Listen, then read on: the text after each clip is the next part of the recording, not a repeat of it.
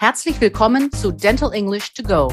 Ich bin Sabine Nemetz und ich lade euch ein, mit diesem Podcast euer Englisch aufzufrischen. Ich möchte euch zeigen, dass es ganz leicht ist, sich im Praxisalltag auf Englisch zu verständigen. Jede Woche schauen wir uns eine bestimmte Situation in der Zahnarztpraxis an und trainieren die passenden Vokabeln und die richtige Aussprache. So, here is your weekly dose of language refresher. In today's lesson, we will talk about some more materials used during dental treatment, such as fillings. So let's start. Dental materials for restorative dentistry include different kinds of filling material. In the last podcast lesson, we talked about amalgam. Now we will take a look at composite and gold. Für die restaurative Zahnheilkunde werden verschiedene Arten von Füllungsmaterialien verwendet. In der letzten Folge haben wir über Amalgam gesprochen. Jetzt nehmen wir uns Composite und Gold vor. The location and extent of the tooth decay, the cost of the filling material, the patient's insurance coverage, and the dentist recommendation assist in finding the kind of filling best for the patient. Let's start with tooth colored composites and how to explain their advantages and disadvantages to your patient.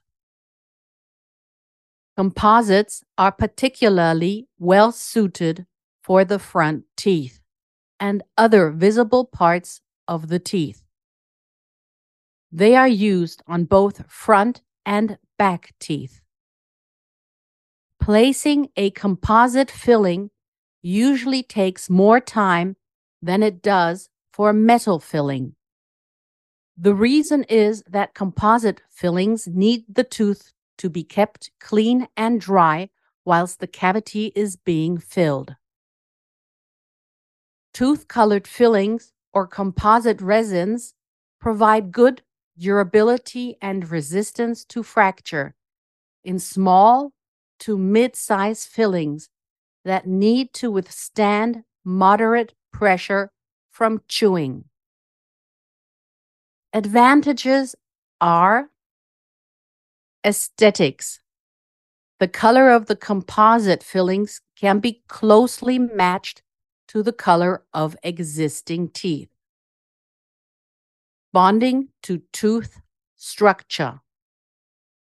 Composite fillings bond well to tooth structure and thus provide further support. Tooth sparing preparation. In some cases, less tooth structure has to be removed than with amalgam fillings when removing dental decay and preparing the tooth for filling.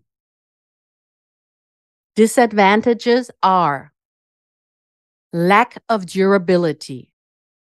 Composite fillings may wear out faster than amalgam fillings, and they may not last as long as amalgam fillings under the pressure of chewing.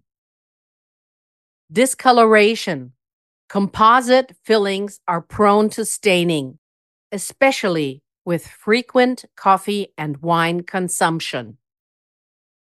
Next, let's talk about gold fillings.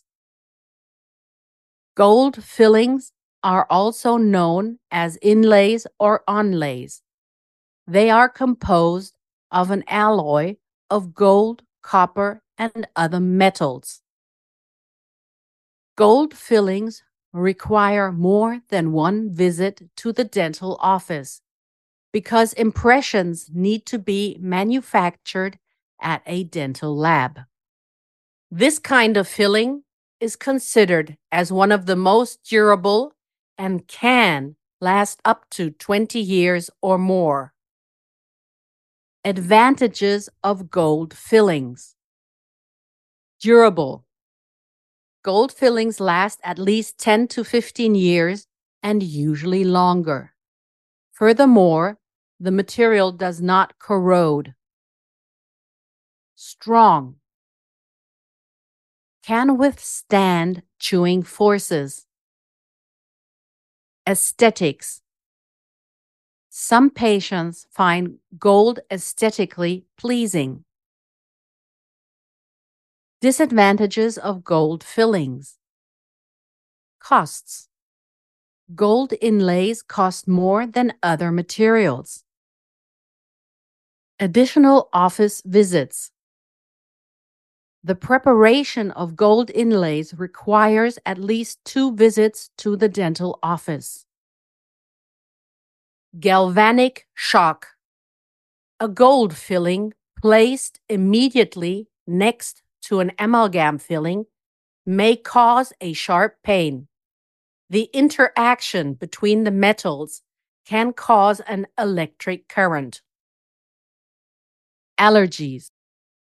A gold inlay never just consists of pure gold, and therefore the patient may have an allergic reaction to the dental gold.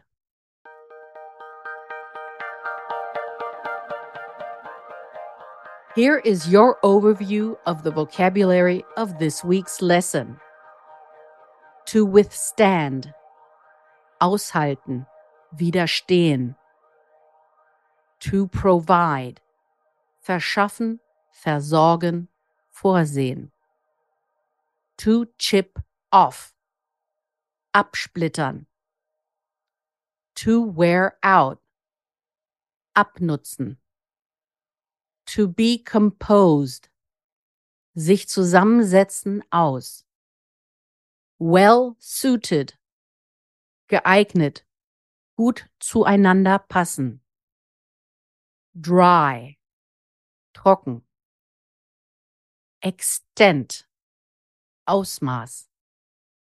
Advantage, Vorteil. Disadvantage, Nachteil. Pressure, Druck. Alloy, Legierung. Electric Current, elektrischer Strom. Das war unsere Lesson für diese Woche. Nächste Woche besprechen wir zwei weitere zahnmedizinische Materialien. Wenn ihr noch mehr Dentalenglisch trainieren wollt, empfehle ich euch mein Buch Dental English, erschienen im Quintessenz Verlag oder auch die Monatszeitschrift Teamjournal. Hier findet ihr in jeder Ausgabe eine Übung. Vielen Dank fürs Zuhören. Wenn es euch gefallen hat, dann abonniert diesen Podcast. Es gibt jeden Montag eine neue Folge. Überall, wo es Podcasts gibt. Wenn ihr Fragen habt, dann schreibt auf Instagram oder an podcast.quintessenz.de. Alle Links und Adressen findet ihr auch in den Show Notes. Ich sage Goodbye and see you next week. Das war Dental English to Go mit Sabine Nemetz, der Englisch-Podcast für den Praxisalltag. Ein Quintessence-Podcast.